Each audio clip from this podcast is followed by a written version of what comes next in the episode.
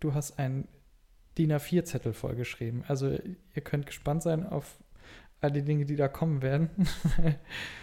äh, beeindruckend. Aber du hast nicht die Rückseite beschrieben, ne? sondern nur die Vorderseite. Nee, ich wollte okay. nicht rascheln.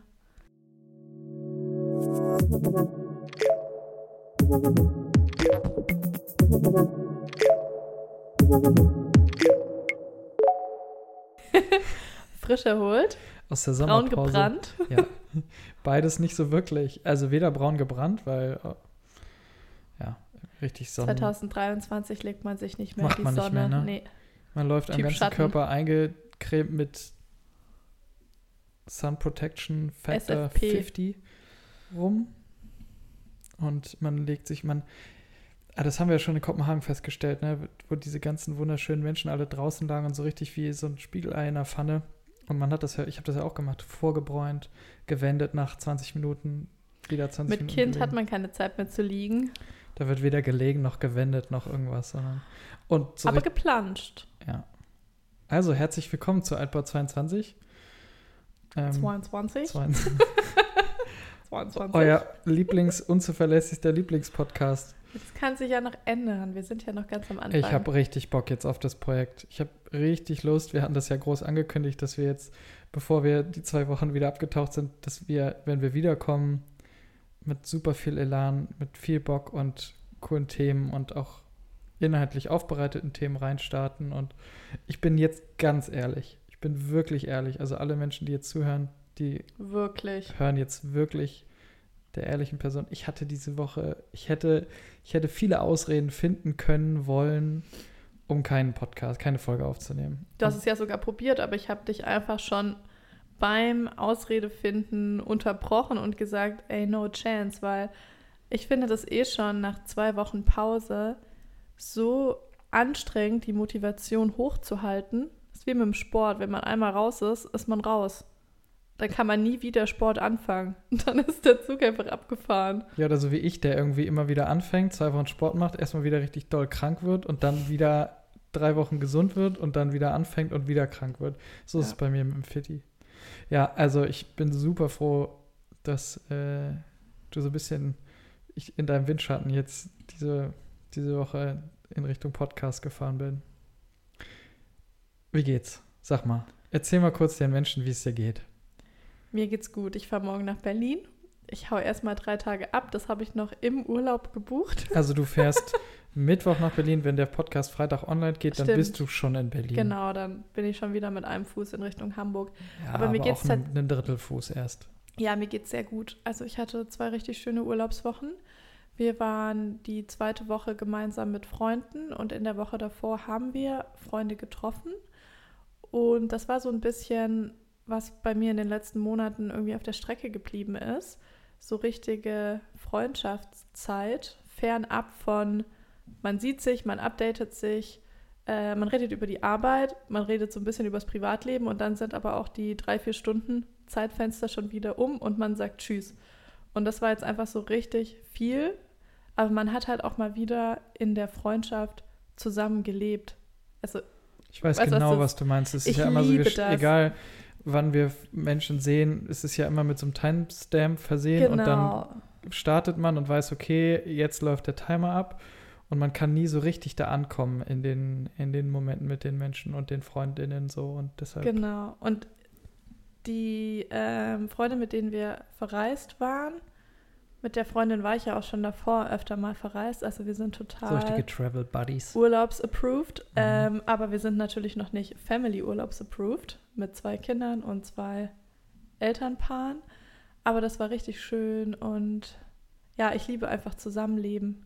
Ich weiß auch nicht, so dieses Community-Ding ist voll meins und wir haben auch relativ wenig Ausflüge gemacht und waren viel so Homebody-Lifestyle abends. So die Vorstellung war, dass jedes Paar mal abends irgendwie essen geht und man sich auch Paarzeit rausnimmt.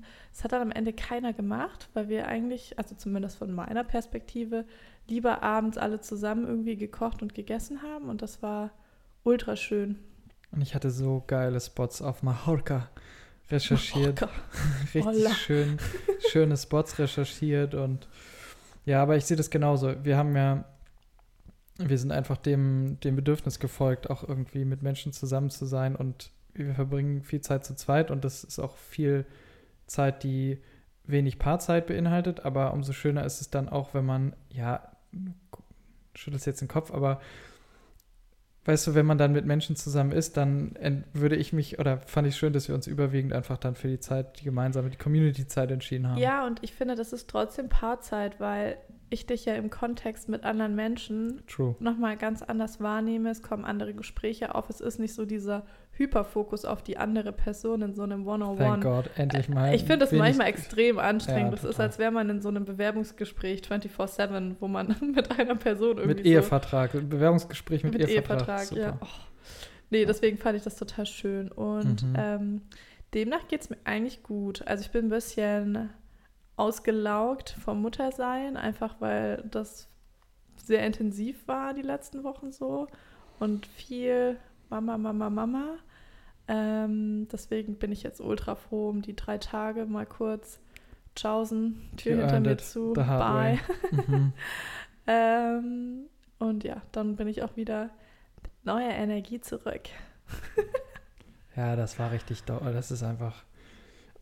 Ich bin so ein bisschen Zuschauer im Moment in unserer Dreierkonstellation.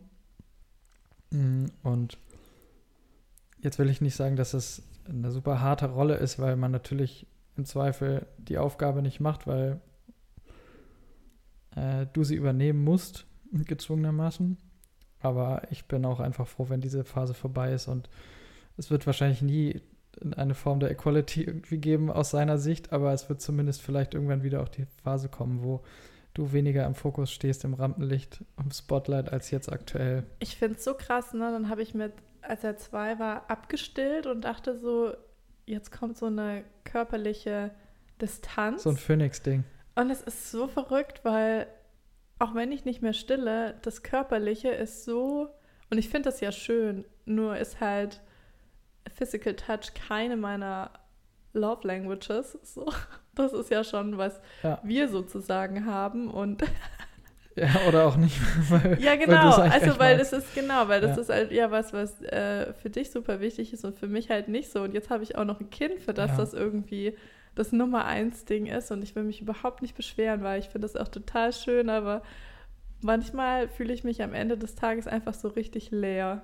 Also es ist richtig ja, leer. Ja, weil er eigentlich, im Grunde hat er die, den Körperkontakt, den er über Stillen sich geholt hat, hat er eins zu eins gegen Umarmung, durch Kuscheln, durch an dir rumklammern, ja, so eins zu eins ausgetauscht. Ja, das ist, verrückt. Eine gute Beobachtung, ja. Ja, ist echt verrückt. Aber ich muss auch sagen, wir haben ähm, durch die Zeit mit äh, unseren Freunden, die wir gesehen haben und auch mit dem befreundeten Paar, mit dem wir zusammen waren, hat er auch gleichzeitig so viel Selbstsicherheit gewonnen und so viel ähm, Eigenständigkeit auch und auch so Grenzen überschritten. Du hast irgendwie eine ganz schöne Beobachtung gemacht. Wir waren im Café und er hat sich ähm, Tattoos von einer Freundin von uns angeschaut und er hat eigentlich so eine gesunde, einen gesunden, ein gesundes Verständnis dafür, Menschen zu nah oder nicht zu nahe zu kommen und ist da eher zurückhaltend und hat dann aber, weil er diese Tattoos so spannend fand von der Freundin, hat so richtig das berührt mit dem mit ja, dem Finger ihren Arm so umgedreht, genau, weil er so gucken wollte, ob da noch mehr, mehr sind. kommen und das ich habe das zufälligerweise fotografiert und es ist das Foto plus die Erzählung ist ergibt so ein schönes Bild zusammen und er hat einen Riesensprung gemacht. Und insofern kommen wir alle irgendwie ein bisschen verändert aus diesen zwei Wochen. Äh, bisschen verändert, aber nicht geschieden. Ist doch immer. Ey, das muss man auch wirklich jetzt mal, das muss man jetzt auch wirklich sagen. Wir haben auch über das Thema Scheidung und auch Trennung nicht nachgedacht, sondern wir haben, ich finde, kann man ja vielleicht nochmal kurz droppen und dann ist auch das Intro vorbei. Wir wissen ja alle, das ist für dich die. Du meinst es forever, jetzt habe ich keinen guten Wortwitz. Rumgela ja, okay. Für Intro. Ähm, kurz so einen kleinen Anrempler irgendwie am Anfang gehabt, weil das natürlich auch erstmal muss man da reinsliden in so eine neue Umgebung, bla bla bla, you name it. Und einen kurzen Anrempler gehabt, irgendwie so ein paar Dinge mussten einfach gesagt werden, so ein paar Emotionen mussten einfach mal auch fließen und raus und platziert werden und hey, das ist doch ich all das in all, das ist doch irgendwie ganz gut gelaufen. Das ist eine gute Bilanz. Ja, und also wer so privilegiert ist und so einen schönen Urlaub verbringt, ja muss man auch sagen, darf sich am Ende auch nicht so richtig beschweren. Machen wir ja auch gar nicht. Das war all in all richtig toll. Ja.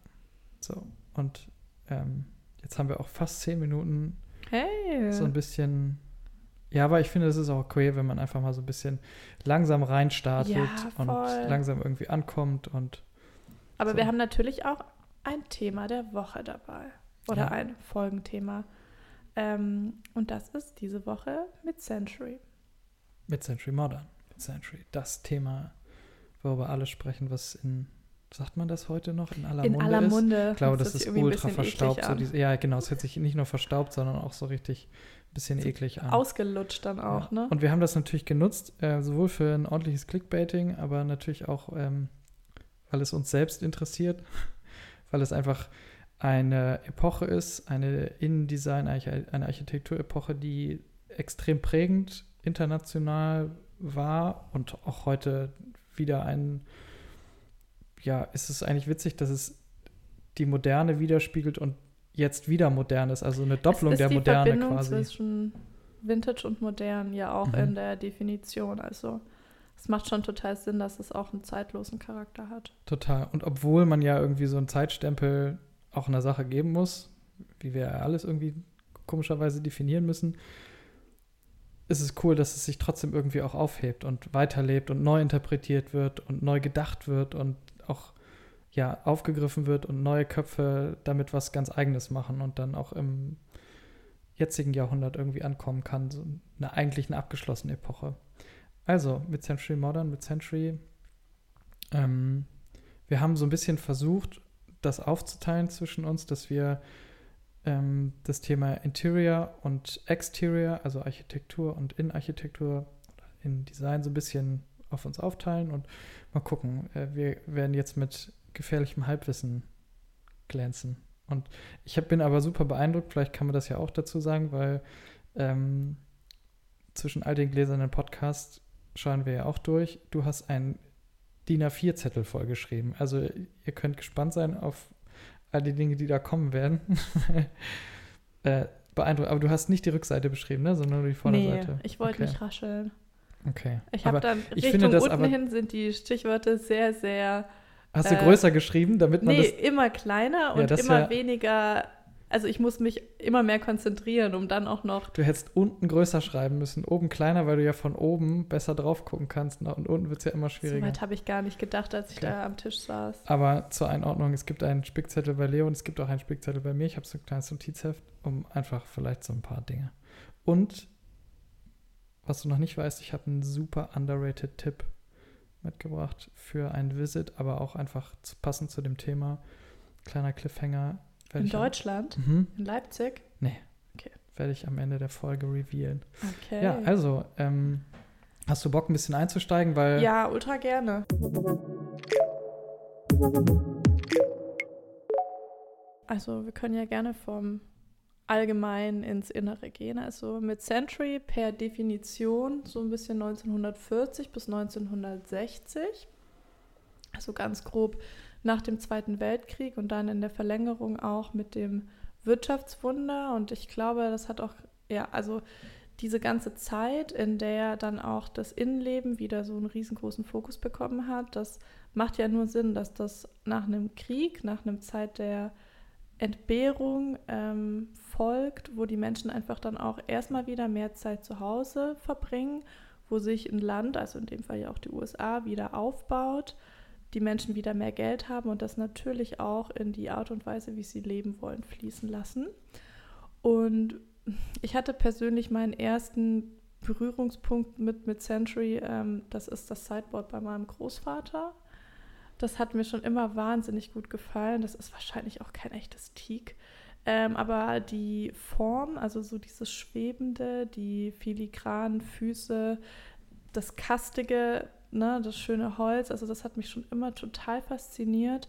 Und gleichzeitig aber auch die Funktionalität, also die Schubladen, die großen Bereiche.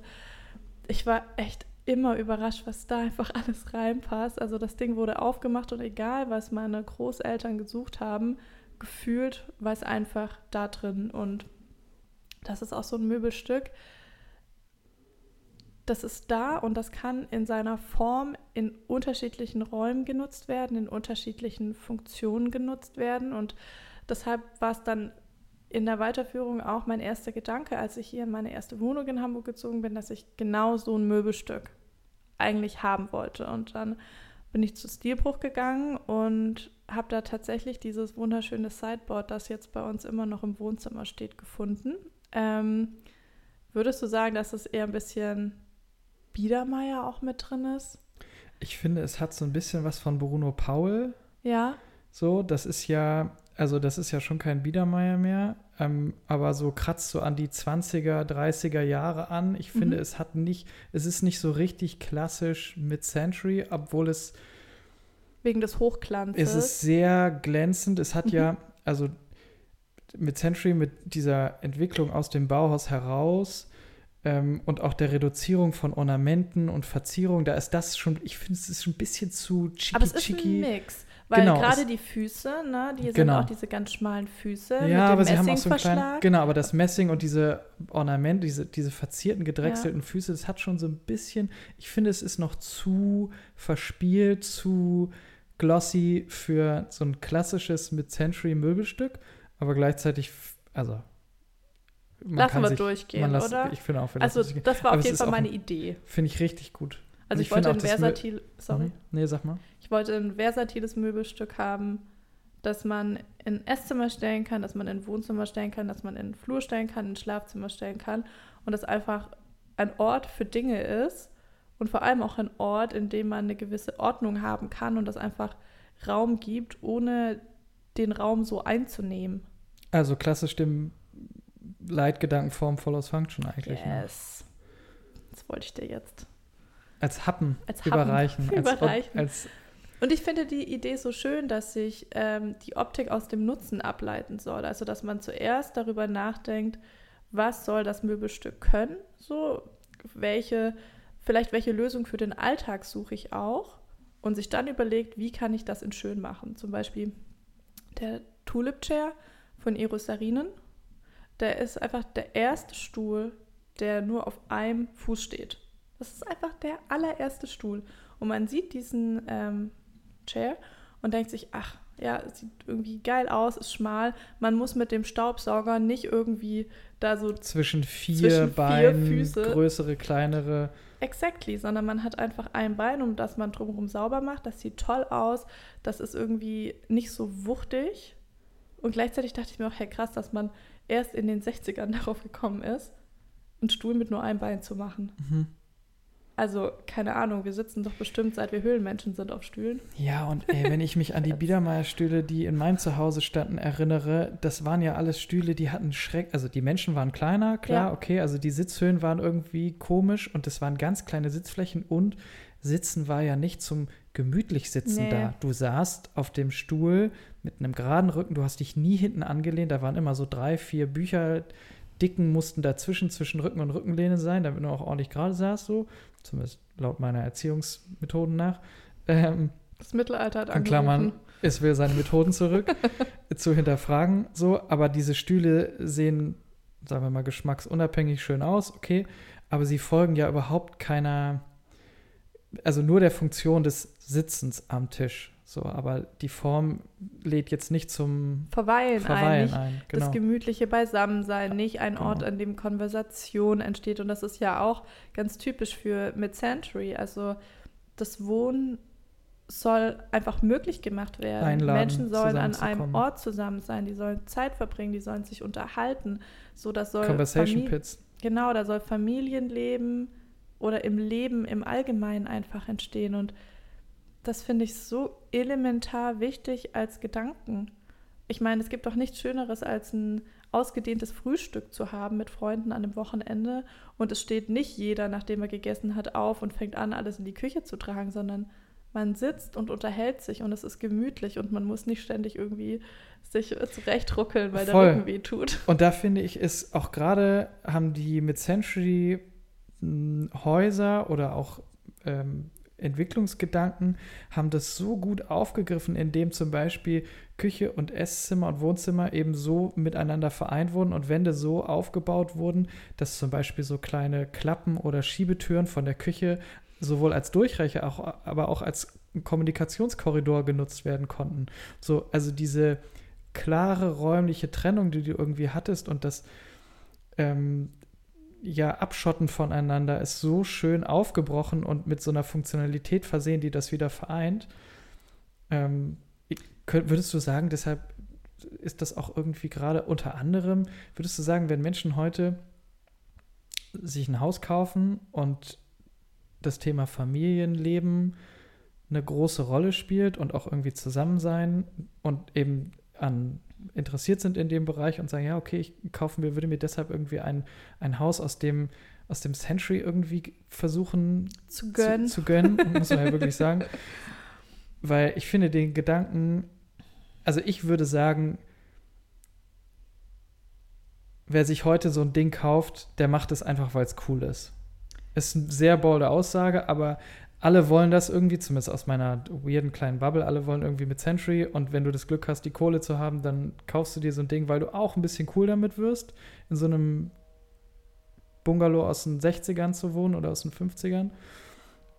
Aber wenn man die Grundgedanken, und das will ich natürlich niemandem absprechen, also no hate, mitdenkt, dann finde ich, wäre das einer der Grundgedanken überhaupt für mich, überhaupt in die Zeit zurückzureisen und mal abgesehen von schlechter Wärmedämmung und Energieeffizienz. Ich wollte es gerade sagen, so, ne? also das muss man ja auch noch alles mitsehen, weil man kauft sich ein Haus aus der Zeit für Summe X und dann hat man aber ja so kranke Investitionskosten, weil man diese Häuser ja erstmal auf einen bestimmten äh, Standard bringen mhm. muss, mhm. ähm, was ja wahnsinnig teuer ist und was sich ja eigentlich auch kaum einer leisten kann.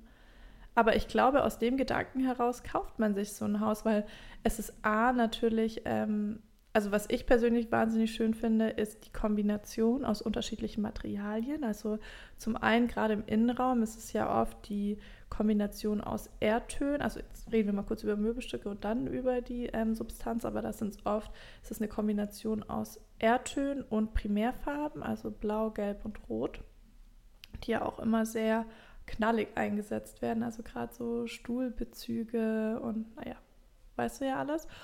Oder eben die Materialien, also Stein, Holz, was wird noch gerne verwendet? Glas, viel Glas, Acryl. Stofflichkeiten. Mhm. Also es wird ja auch viel mit Vorhängen vor den Glasfronten gearbeitet. Ähm, Acryl, genau. Und das ist, was ich ehrlich gesagt liebe, weil wenn sich ein Stil nicht limitiert äh, oder nicht so streng limitiert in seinen ähm, Grundbausteinen, dann ist auch einfach so viel möglich. Ich finde, du hast da einen der wichtigsten Punkte angesprochen, also diese Vereinbarkeit. Auf der einen Seite geht es ja um. Und so schiebende, sorry. Funktionalität mhm. ist ja auch in der Architektur ganz stark. Also mh, mm, zum Beispiel in Stuttgart gibt es die Waisenhofsiedlung, die ist von Le Corbusier. Das ist, äh, da kann man einfach so ein Wohnhaus sozusagen, also innerhalb der Siedlung besichtigen. Und der Grundgedanke ist einfach, es ist ein Haus und die meisten Wände sind äh, verschiebbar, sodass die Raumaufteilung flexibel ist. Also du kannst einfach je nach deinen Bedürfnissen deinen Wohnraum anpassen. Und was natürlich auch klar ist, dass viele mit Century-Häuser, die sind ja wahnsinnig groß, ne? Also da ist einfach sehr, sehr, sehr, sehr, sehr viel Platz. Da gibt es viele Flure, da gibt es äh, ja, gibt es hohe Decken, da gibt es viel Glas. So, das kann sich ja heute im Neubau auch eigentlich keiner mehr leisten. So Wahnsinn, ne? Also diese Glasfronten. Ja. Auf der einen Seite natürlich einfach wunderschön, weil ja architektonisch, vor allem wenn man sich so Richtung Kalifornien oder Australien. Ach, die Kester, die Houses. Also wie mit diesen offenen Fronten das Innenleben ins Außenleben getragen wird und du eigentlich eine Vereinbarkeit zwischen der Natur, die draußen herrscht, auch eigentlich gar nicht trennst, sondern herstellst durch meinetwegen irgendwie eine Glasfront oder eben diese Schiebetüren. Du hast das Außen im Innenbereich, natürlich durch die Materialien, die irgendwie auch aufgegriffen werden, aber es gibt gar nicht so eine richtige Trennung zwischen draußen und drin. Es ist alles irgendwie ein großer Bereich, der entsprechend den Bedürfnissen, die man dann irgendwie nun gerade hat, angepasst werden kann. Und da finde ich, wo auf der einen Seite das Thema Schlichtheit und Klarheit und Reduzierung und Funktionalität so im Vordergrund steht bei Mid-Century, so ist es doch irgendwie durch das, was dann daraus entsteht, also ob das nun architektonisch das Haus oder meinetwegen irgendwie auch gestalterisch der Stuhl oder das Sofa ist, ist es so, entwickelt es so viel Eigendynamik und so viel organische Kreativität, dass es auf einmal gar nicht mehr so reduziert und klar und schlicht ist, sondern es hat durch diese unendlichen Möglichkeiten des Zusammenspiels, bringt es so viel mit sich, dass ja. ich finde, also auf einer positiven, also verstehe mich nicht falsch, ich meine das ganz positiv, mhm. dass auf einer positiven Art und Weise der Grundgedanke oder diese Punkte des Grundgedankens sich durch die eigene Definition oder das, was daraus entstanden ist, wieder aufheben. Das finde ich super spannend und es macht so richtig ja lebendig alles. Ja, und die Möbelstücke, die sind ja oft zurückhaltend, aber trotzdem auch ganz klar zuordn zuordnenbar? Nee, mhm. Zuordnungsbar? Nee. Zuordnenbar. Zuordnenbar. Mhm. Also, wenn man ähm, Möbelstücke von Artex sieht, also von Alba Alto, mhm. auch ja ein ganz klassisches Beispiel für Mid-Century aus Nordeuropa. So, das erkennt man einfach sofort, ne? Diese organischen Formen, dieses geschwungene, dieses Bentwood, ähm, das ist einfach so wahnsinnig schön. Oder auch Ray und Charles Eames, also ne, den Lounge Chair, die Fiberglasstühle, so das ist auf eine Art einfach mit einem riesengroßen Wiedererkennungswert und mit ganz, ganz viel, es ist so ganz aufgeladen, obwohl es sehr zurückhaltend ist. Und ich weiß nicht, letztes Jahr im Februar haben wir das Haus besichtigt hier in der mm, Nähe. Das kommt irgendwie hin. Ne? Ja, das war so. Ich habe mal neulich wieder nach Bildern geschaut, da musste ich ganz schön lang zurückreisen. Ähm, da haben wir durch Zufall, du hast auf eBay Kleinanzeigen, ach, du kannst einfach selber erzählen. Du hast ja. doch das Inserat gesehen, ne? Ja, aber es ging ja gar nicht ums Haus. Genau, erzähl. So, also ich hatte einfach, ja, wie immer irgendwie zu viel Zeit auf eBay Kleinanzeigen verbracht und ähm, bin über einen Beistelltisch von Artemid gestolpert, den wir auch viel nutzen. Und so sind wir dann da überhaupt erst hingekommen und standen dann am Ende, beziehungsweise ich bin hingefahren und habe ähm, diesen Beistelltisch, oder warte, jetzt muss ich mal überlegen, nein, Quatsch, es war anders, es ging um einen Spiegel. Ja, die Beistelltische kamen erst quasi in dem zweiten Besuch. Ich habe einen Spiegel gefunden oder gesucht und gefunden, bin hingefahren, stand vor diesem wunderschönen Bungalow, der zweigestöckigen Bungalow, dann ist es ja auch so in den Hang reingebaut. In den Hang ja. reingebaut mit einer riesigen Glasfront im Wohnzimmer und habe dich angerufen und meinte so, okay, Leo, wir haben jetzt echt ein Problem. Du musst irgendwie, wir müssen hier zusammen nochmal hin. Und dann bin ich mit dieser Verkäuferin ins Gespräch gekommen, eine wahnsinnig nette Frau und wie so oft bei dem einen oder anderen eBay Kleinanzeigen-Fund hat sich eben so eine, ja, so eine Story daraus entwickelt. Und wir gingen durchs Haus, weil ich eben auch sagte, dass mich das super interessiert. Sie hat mir das erzählt. Ihr Vater hat das Haus selbst geplant ähm, und auch selbst gebaut mit seinem Bruder zusammen. Das ist so krass, ne? Ja. Einfach mal auf schnell angelehnt so ein Haus zu bauen. Also wirklich beeindruckend schön. Direkt am Waldrand gelegen, eben in diesen Hang reingebaut auf zwei Ebenen. Ähm, und ja, und so kam ich dann in den, ins Wohnzimmer und er sagte, ja, und mein Vater ist jetzt gestorben und ich übernehme das Haus und die und die Sachen müssen auch verkauft werden. Ich sah die Beistelltische, okay, alles klar.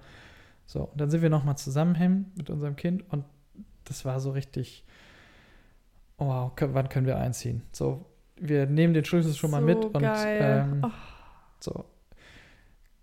Natürlich standen da all die Dinge, die man irgendwie sich vorstellt, die man so braucht. Eine selbst oder ja, eine extra angefertigte Trennwand von einem, von einem Tischler-Meisterbetrieb aus dem Süden von Hamburg auch eben aus dem, aus dem Baujahr, die extra angefertigt wurde, um Wohnzimmer und Esszimmer zu trennen, aber gleichzeitig auch miteinander zu vereinen, die mit einer eingebauten, im Wohnzimmer. ja, aber mit dem eingebauten Soundsystem ja. in dieser, in diesem, ja. äh, in dieser Trennwand in Anführungsstrichen. Genau, dann eben einfach durch diese, durch diese Schieferstruktur im Außenbereich ähm, und Sandsteinstruktur, was im Haus wiederzufinden war. Also es hatte alles so viel Seele und war auch gleichzeitig aber so zurückhaltend und dann natürlich irgendwie diese Fensterfront, von der ins man Grüne. einfach ins Grüne schauen ja. konnte. So. Also das war richtig, das war richtig cool. Und natürlich viel zu teuer. So. Und, naja, vor allem ähm, das neue Dach wäre viel zu teuer gewesen. Ja. Von Öl umzustellen sozusagen wäre viel zu teuer gewesen und gleichzeitig sind wir ja auch hier ähm, in dem Haus, das wir aktuell mieten, viel zu glücklich. Also ja, natürlich, aber dann kommt, weißt du, man tritt so manchmal auf so eine, genau, man tritt manchmal so auf so kleine, ja, auf so kleine Felder, wo dann irgendwie, ja, so kleine Spinnereien entstehen und das war dann auch irgendwie so ein. Ja, ne. aber das ist halt hier im Süden von Hamburg echt toll. Also hier stehen viele Architektenhäuser. aus den 60er, 70er, 80er Jahren, also gerade so in den äh, Feld- und Waldrandgebieten ähm, ist hier so wahnsinnig tolle mhm. Architektur. Das ist so underrated. Absolut. Also ähm, also ist echt ein Geheimtipp. Ja. Ähm, und ja, ich, als du erzähltest, wo du deine erste Berührung, und ich fand übrigens die Geschichte mit dem Sideboard super cute, weil es steht natürlich hier noch und es hat auch dich in deiner Wohnung in, ähm, in Lockstedt irgendwie begleitet. Und ähm, dann habe ich so drüber nachgedacht, wieso, also dadurch, dass ich sehr, sehr Biedermeierartig museal aufgewachsen bin, mh, mm, wo eigentlich meine Leidenschaft oder mein Interesse auch für Mid-Century herkommt und das ist eigentlich so ein bisschen, glaube ich, ist mein Vater mit dran schuld, weil der in, so der Gegenpol bei uns zu Hause war. Der hatte immer schon irgendwie Designklassiker, so wie der Lounge Chair, den habe ich auch von ihm bekommen, auf den bin ich quasi mit teilweise mit groß geworden mit meinem Bruder zusammen. Unser Regalsystem von Dieter Rams ähm, ist auch von ihm. Also der ist in einem Bungalow aufgewachsen, genauso wie man sich den vorstellt.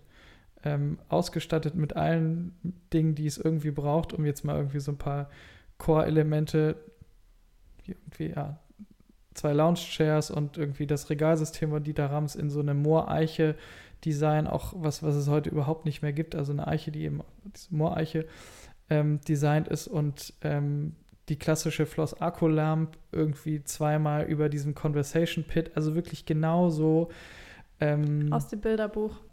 Es gibt so ein paar Fotos von äh, der Zeit und auch wie sie da alle sitzen und irgendwie rauchen und trinken und Musik hören und das ist wirklich genau so.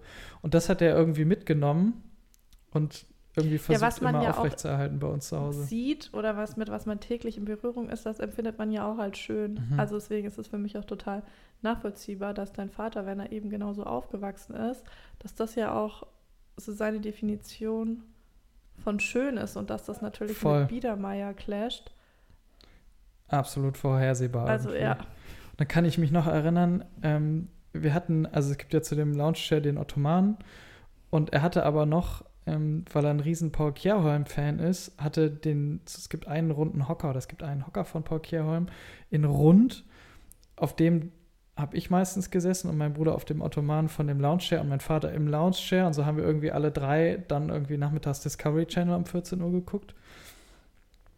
Und wenn ich mich, ich kann mich heute noch daran erinnern, wie sich das Leder von diesem, von diesem Hocker anfühlt. Das ist quasi gebürstetes Metall fühlt sich ganz kalt, ganz warm, natürlich Metall, aber fühlt sich so richtig kalt an und dann liegt da drauf.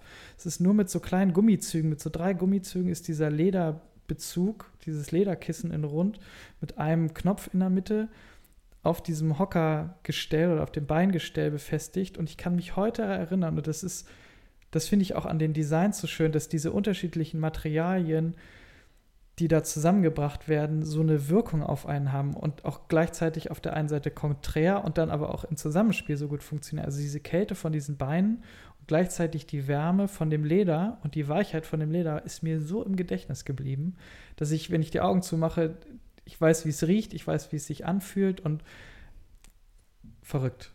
Voll so. schön. Ja. Ja, also ähm, eine, ich finde irgendwie so eine Epoche, die. Aber jetzt hast du ja auch schon Dieter Rams angesprochen. Mhm.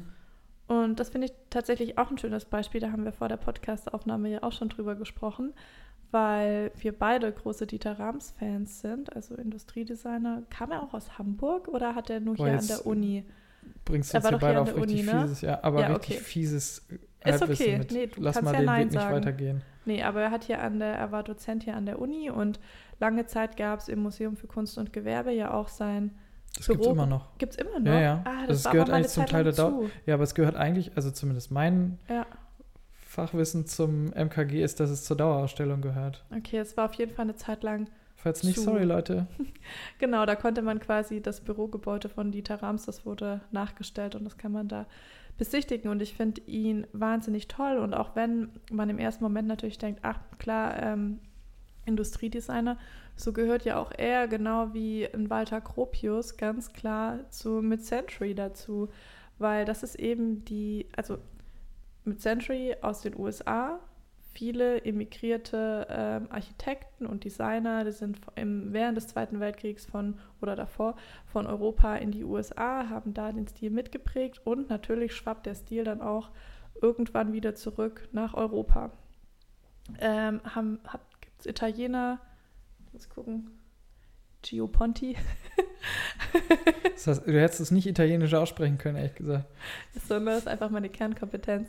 Ähm, und natürlich dann noch Dieter Rams in Deutschland. Und es ist so schön, weil das einfach so vielseitig dann aufgegriffen wurde. Also es gibt eine skandinavische Interpretation mhm. von Mid-Century, es gibt eine deutsche Interpretation von Mid-Century, es gibt eine italienische Interpretation mit, mit, von Mid-Century und so ist es einfach so angereichert durch so viele unterschiedliche Charaktere und Designer und das macht ja diesen ganzen Stil dann auch einfach so, so reich. Voll. Und es also, wusste ja auch zu der Zeit keiner, dass es jetzt als Mid-Century bezeichnet wird oder dass diese Menschen, DesignerInnen, ArchitektInnen gerade im Bereich des Mid-Century irgendwie tätig werden. So, das ist ja wie so oft erst in der Retrospektive haben sich 83, Menschen, Cara Greenberg. Genau, aber also wesentlich über 20 Jahre nachdem man, zumindest heute, dem heutigen Kenntnisstand nach, die Epoche definiert, ja. zurückwirkend benannt worden. Also alle Menschen, DesignerInnen, ArchitektInnen, die in dem Zeitraum gelebt haben, egal ob es in Italien oder in Deutschland oder in Skandinavien, völlig egal, die haben halt einfach ihr Ding gemacht und rückwirkend und hatten halt die Einflüsse sie, der genau. Zeit, ne? Also das ist ja auch immer so, so ein Zeitgeist und so ein Trend und so ein das wird ja auch ganz oft auch aus einem Bedürfnis abgeleitet sozusagen. Voll, und da kommen wir auch auf den Anfangspunkt wieder zurück, ja. ne? Also aus der Nachkriegszeit, diesem sehr schlichten, auch diesem, dieser Bauhaus-Thematik, ja. die auch viel in der Kritik stand, für eben diese so sehr kühle Schlichtheit, Funktionalität, ähm, eben diesem ganz klaren Gedanken, die äh, Form folgt der Funktionalität, Wagenfeldlampe weiß ich nicht, ist, magst du die Lampe? Weil das ist, finde ich, so nee, eins der ikonischen ist, Beispiele oh, für diesen Leitgedanken. Das ist für mich einfach so alles und nichts. Also für mich hat das keine Persönlichkeit. Mir persönlich gefällt es nicht. Ah, ich kann mich, ich muss immer sagen, wenn man so abends irgendwie durch die Straßen läuft und dann ja, es Manchmal ist halt Old Money so Interior. Man kommt an so einem Haus in Eppendorf mhm. vorbei, da steht so eine Wagenfeldlampe und man zuckt so mit den Schultern. Ja, das war jetzt irgendwie erwartbar. Weißt du? Mehr Stil habe ich jetzt da auch nicht erwartet in diesem Fenster. Mic drop. Nein, aber es gibt doch so viele tolle Lampen, gerade aus Mid-Century. Ja, natürlich. Also, und auch, oh, ja. Weißt du, klar. auch schon die Kombination gut. Es ist so erwartbar, dass da einfach Chrom, was ist da noch Glas. drin? Glas, so mhm. Chrom und Glas werden gemischt. Ja, das ist so erwartbar. Gerade bei Mid-Century finde ich einfach zum Beispiel auch wie die Kombination aus Plexiglas, Acryl, Plastik, so dieses sehr das ist ja auch was Bewegliches. Die Oberfläche, da, da können so Kratzer reinkommen. Das hat so einfach, das ist einfach schön. Leben bekommen. Leben. Ja. Und Wagenfeld, das ist so. Ja, ja aber das ist natürlich genau das, hat die ja Kritik am Bauhaus auch. Genau. Ist ja alles okay. Genau, das ist ja genau das, dass ja. Bauhaus zu wenig Leben beinhaltet, zu viel ich Boring. sehe. So. Und da finde ich es eigentlich, ja, aber das ist doch ein guter Aufhänger, dass genau daraus sich dann eben das auch so ein bisschen weiterentwickelt und eine Art vielleicht sogar der Gegenbewegung oder Weiterentwicklung irgendwie entsteht im Mid-Century-Zeitraum. Ja, und das ist ja auch dieses Mid-Century Modern, das ist ja auch viel breiter. Nicht zu verwechseln übrigens mit MCM. Also hier geht es nicht um luxuriöse. Lux ja, komm schon, aber den kannst du nicht liegen lassen. Um luxuriöse Handtaschen und Reiseartikel, ne? Das darf man nicht vergessen bei der Kommt schon. Cringe. Der Cringe der Woche. Nein, das war mein gut. erster Gedanke. Alles gut. Nee, aber ähm, ach, jetzt bin ich total raus. Oh. ja. Nee, ähm, mit Century Modern, da kann ja auch einfach viel gemischt werden. Und Bauhaus ist ja sehr klar und durch die Masse an Elementen, gerade wenn man in so eine äh, Weißenhofsiedlung kommt mhm. in Stuttgart, wo das dann einfach so eine Linie Bauhaus durchgezogen, da kommst du rein und denkst dir so, und wie soll man jetzt hier leben? Oder auch in diesem, wie heißt denn das noch gleich? Ach, Trappold, da ist doch von mhm. Arne Jakobsen mhm, dieser. Das Sommerhaus. Das Sommerhaus. Oh Gott, was überhaupt Sommerhaus nennt. also ein so Container. Geil, Cube. Ja, es ist so ein Cube, so ein Container und das ist das Sommerhaus. Ähm, auch da eins zu eins, also das ist das Originalding, oder? Das ja, sie ja, einfach dahingestellt genau. haben. Und die Einrichtung haben sie, ähm, gibt es die Originalelemente und was es halt nicht mehr gab, haben sie quasi so nachgebaut. Und du bist auch so, ja, okay, das ist jetzt ein Sommerhaus, aber das Bett ist einfach ein Rechteck. Da, da ist halt nichts. Da ist nichts, was irgendwie auf Leben reagiert. Reag ja, mhm. also es ist so ganz so reduziert, dass man fast schon sagen könnte, ähm, es ist einfach so kalt. Mhm. Und das ist so ein bisschen, was mich daran stört. Weil zu Recht sagt man ja auch, also mit Century sind nicht nur diese klaren Formen. Gerade wenn man in die USA schaut, da ja, ist gerade viel Australien, Kalifornien. organisch, da ist viel mit Stofflichkeit. Ich habe das Gefühl, jeder Estate Sale, der gerade so aufploppt in Hollywood und mhm. LA und so, warte mal, Hollywood ist in LA, ja, egal. Ähm, da werden so die insanesten mit Century Homes gerade irgendwie geöffnet und da ist einfach viel mehr Gemütlichkeit drin als bei Voll. uns so in der europäischen ja. Adaption. Ne? Adaption. Ja, finde ich auch.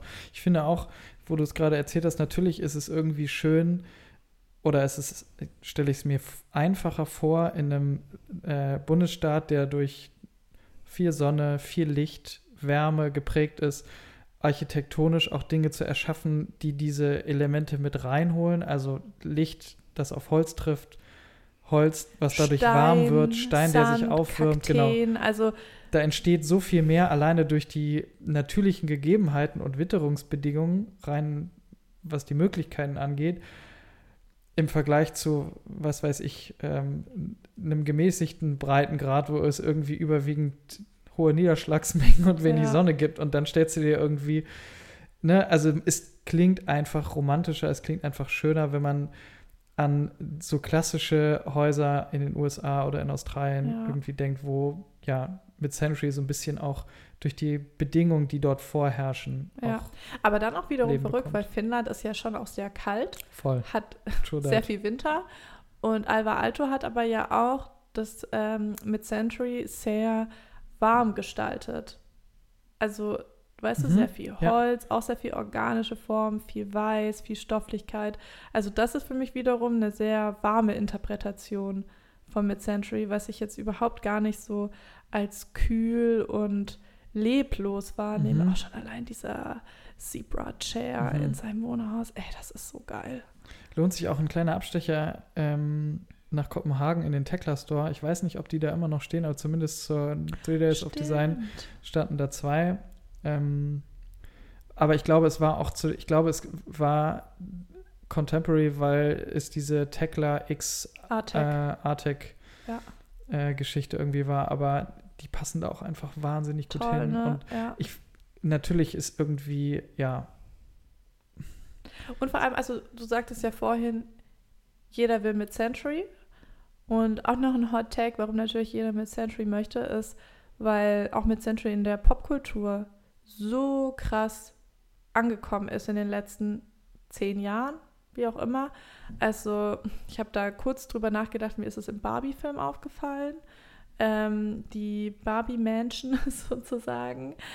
Das ist quasi auch einfach der Tulip-Chair mit pinkem Bezug und ganz viele Elemente aus ihrem Haus erinnern so ganz stark an die klassischen Mid-Century-Häuser in den USA oder Once Upon a Time in Hollywood, das, wie heißt das Paar, das da zeitliche gesegnet hat? Naja, das waren mehrere Leute, ne? Unter ja. anderem Sharon Tate, die schwanger war. Ach, so, ja. Genau. Und das Haus ist ja auch so sick. Da gibt es mhm. in der AD sogar so eine Home Story sozusagen über das Makaber, Filmset. Ja, ja. ist Ach so, so über das Filmset. Über das Filmset. Ja. Ähm, aktuelle Staffel Black Mirror gibt es eine Folge, mhm. wo auch ein wahnsinnig tolles Mid-Century-Haus zu sehen ist. Und ey, man sieht diese Häuser und das ist, mir gibt es sofort ein Gefühl von Zuhause, von Wohnen, von Gemütlichkeit, von Aber deshalb wollen vielleicht auch alle mit Century. Haben wir ja schon festgestellt. Genau. Und auch dieses, gerade, also für mich so nach Corona, es ist einfach der Wohnraum so elementar wichtig geworden und jetzt auch mit Kind. Es findet viel Leben zu Hause statt. Und das finde ich ehrlich gesagt, also zumindest bei uns persönlich, und ich finde das richtig, richtig toll. Aber deswegen ist es mir auch umso wichtiger, halt einen Ort zu haben, wo alle zu Hause sind und es nicht nur darum geht, die Bedürfnisse der Erwachsenen äh, zu bedienen, sondern auch so die kindlichen Bedürfnisse. Und da habe ich das Gefühl, dass im Mid-Century total viel zusammenkommt. Auch, weißt du, so Wohnraum und dann gibt es so Galerien und die Person, die kocht, die steht so unten in der Küche und kocht. Die Kinder sind oben. Aber es ist nicht so ein abgeschottet, weil Türen zu sind, sondern es ist alles offen.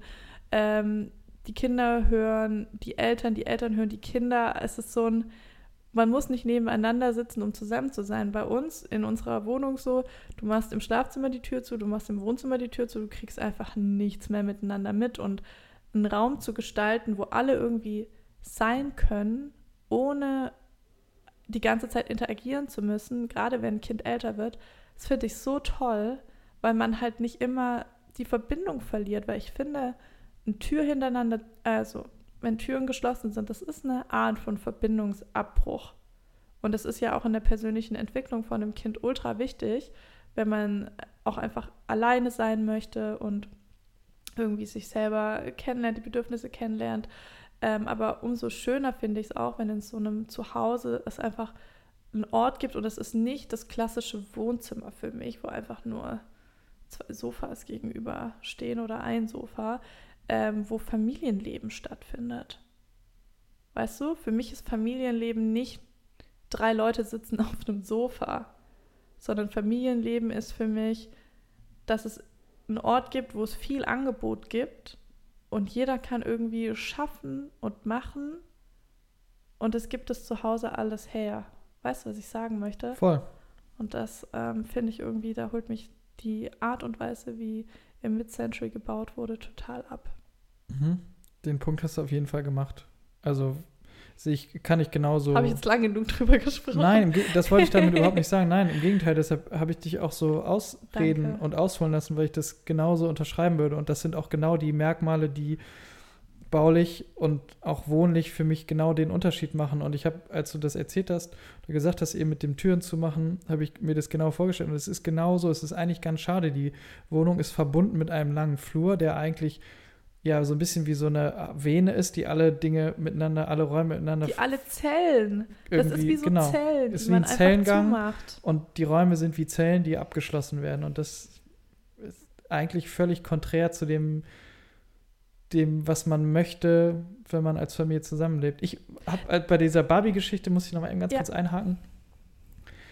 Ich habe nie mit Barbies gespielt, aber ich weiß, dass, oder erinnere mich zu wissen, zu denken, dass dieses Barbie-Haus, wenn man das, als man das kaufen konnte oder im Kaufhaus war, das halt, das war wie so ein Schloss aufgebaut, also so Mhm. eine große Villa. So wie, und du sagst jetzt im Barbie-Film ist es aber ein Mid-Century Home. Ähm, mich würde interessieren oder mich, ich denke die ganze Zeit darüber nach und nicht nur während des Podcasts. Es gibt natürlich auch irgendwie viele andere alte Bausubstanz, die vor den 1920er Jahren liegt, die auch super begehrt ist, aber ähm, und auch eben dann früher war das Barbie-Haus halt ein Schloss, jetzt ist es irgendwie ein cooler Bungalow. Mm. Was- Nee, es ist trotzdem noch ein Haus. Ja, aber was ist da passiert, dass sozusagen die, das Interesse an, an alten, richtig alten Häusern weniger Ja. popkulturell nachgefragt ist, um jetzt bei Popkultur auch Mhm. nochmal zu bleiben, als in dem, was vielleicht nur 60, liegt das daran, dass man nur 60 Jahre zurückdenken muss oder liegt das daran, dass es einfach ein Schloss nicht so cool ist wie ein, Zeitgeist. als Zeitgeist? würde ich sagen. Also, hey, vielleicht wird in ein paar Jahren nochmal das Schloss wieder super in. Schloss mit, mit Century-Möbeln. Kann auch gut aussehen. Ja, ja, ja, voll. Wir sind ja eh pro Stilbruch und Mix. So, und apropos kann auch cool aussehen oder kann auch gut aussehen. Ich hatte ja vorhin angekündigt, dass ich einen super underrated Tipp ähm, mitbringe. Der underrated Tipp der Woche. Und ähm, nicht in Leipzig, aber auch eine super underrated City und zwar Bonn. Oha, die ehemalige Hauptstadt. Unsere ehemalige Regierungshauptstadt. Komplett abgenabelt von der Welt mittlerweile. Interessiert keine Sau mehr, was in Bonn eigentlich so los Außer ein paar ist. Politiker. So, aber auch nicht mehr so richtig. Mhm. Aber in Bonn, und du bist schon genau auf dem richtigen Pfad, steht der Ehe, der, oder sagen wir mal, der ehemalige Bundeskanzler oder Kanzlerbungalow. Darf, kann man den anschauen? Ohne Scheiß, ja, gerade aktuell nicht, weil Renovierungsarbeiten durchgeführt werden, aber alle Menschen, die ab April 2024 irgendwie mal Bock auf Bonn haben und I swear to God, wir werden da auch hinfahren, können sich diesen Bungalow wieder angucken, weil es ist wirklich nicht Fertig nur... gebaut. Wie Bitte? Spannerohe? Nein. Bitte? Nee, ganz Nee. genau. Also der Bungalow an sich ist von Sepp Ruf, also Ah. der, aber mit ganz vielen, sagen wir mal, ähm, Einschlüssen oder auch Gedanken von den BewohnerInnen, die sozusagen im Mhm. Nachgang auch diesen Bungalow im Rahmen der Amtszeiten geprägt haben. Also äh, die reine Nutzungszeit waren ja eigentlich irgendwie ja nur 30, bisschen mehr als 30 Jahre, also von 64 bis 99. So, wenn ich jetzt richtig gerechnet habe. Und teilweise wurden die Räumlichkeiten überhaupt nicht als Wohnräume, sondern als reine Repräsentations- oder Beratungsräume genutzt. Aber alles, was dieser Bungalow irgendwie zu bieten hat, egal ob das die Empfangshalle ist oder die verglasten Fronten oder ob das die, you name it. Es sieht so, so nice aus und Mhm. ich bin super gespannt. Ähm, es wird natürlich, geht natürlich um Erhaltungszustände jetzt bei der Renovierung, aber man kann sich das Ding angucken und ähm, vor allen Dingen der Park, der drumherum ist Mhm. und alles, was in irgendeiner Form heute besprochen wurde, da muss man jetzt nicht nach Kalifornien fliegen, sondern man kann einfach mal einen Schritt nach Bonn wagen und sich den Kanzlerbungalow angucken. Ja, also Darf ich noch einen Tipp hinterher schießen? Servicehinweis von mir. Ähm, macht super viel Spaß. Kann man auch einfach mal, wenn man Bock hat, ein bisschen googeln und dann kann man sich schon mal einen kleinen äh, Vorgeschmack reinziehen. Cool. Ja, mein Guess war ja, dass du das Haus Rabe in Leipzig empfiehlst. Und das Uh, würde ich das jetzt tatsächlich empfehlen. nice. Weil das ist jetzt ganz oben auf meiner Liste. Ich möchte jetzt unbedingt nach Leipzig. Wie sagt man das? Leipzig. Keine Ahnung, ich ver versuche mich jetzt hier nicht. Leipzig-Keks. Ähm, nach Leipzig zu fahren und das Haus Rabe anzuschauen. Das ist ganz klar im Stile des Bauhauses, aber auch mit vielen mit Century-Elementen. Und das kann man einfach besichtigen. Oder wie gesagt, die Weißenhofsiedlung in Stuttgart. Das Bauhausarchiv, also jetzt nochmal wieder zurück zum Bauhaus Ja. in Berlin, gerade auch äh, im Renovierungszustand, aber Ist es weiter Gropius, der Bungalow im Mhm. Westen von Berlin? ja, die ganze. Gropius-City, ne? Also, Ja. na, wenn ihr echte Tipps wollt, dann seid ihr hier genau richtig. Ja, stimmt, das Ärmel Rabehaus, das hast du schon mal vor einer Zeit irgendwie, vor, vor einer ganz schön langen Zeit irgendwie gedroppt und dann haben wir das wieder Ja. irgendwie vergessen. Ja. Da möchte ich gerne hin. Genau. Aber ich habe da natürlich auch geschaut, wie lange ich mit meinem Deutschland-Ticket nach Leipzig brauche. Und ich sag mal so. äh, lange. Also, es geht gar nicht, ey. Weiß auch nicht, was die sich da gedacht haben. Naja. Ähm, das war unsere Folge zu Mid-Century, würde ich sagen, oder? Ja, ey, Leute, wenn Hast du ihr. noch was auf deinem kleinen Zettel, das du noch loswerden möchtest? Nee, ich gucke da jetzt aber ganz gerne mal drauf. Also wir haben das ganze Thema Schwerpunkt äh, Kalifornien, äh, Australien haben wir irgendwie ein bisschen angerissen. Wir haben, äh, ich habe den MCM-Joke gemacht. Ich habe nichts über. Stand da da auch drauf? Ja, na selbstverständlich stand er da drauf.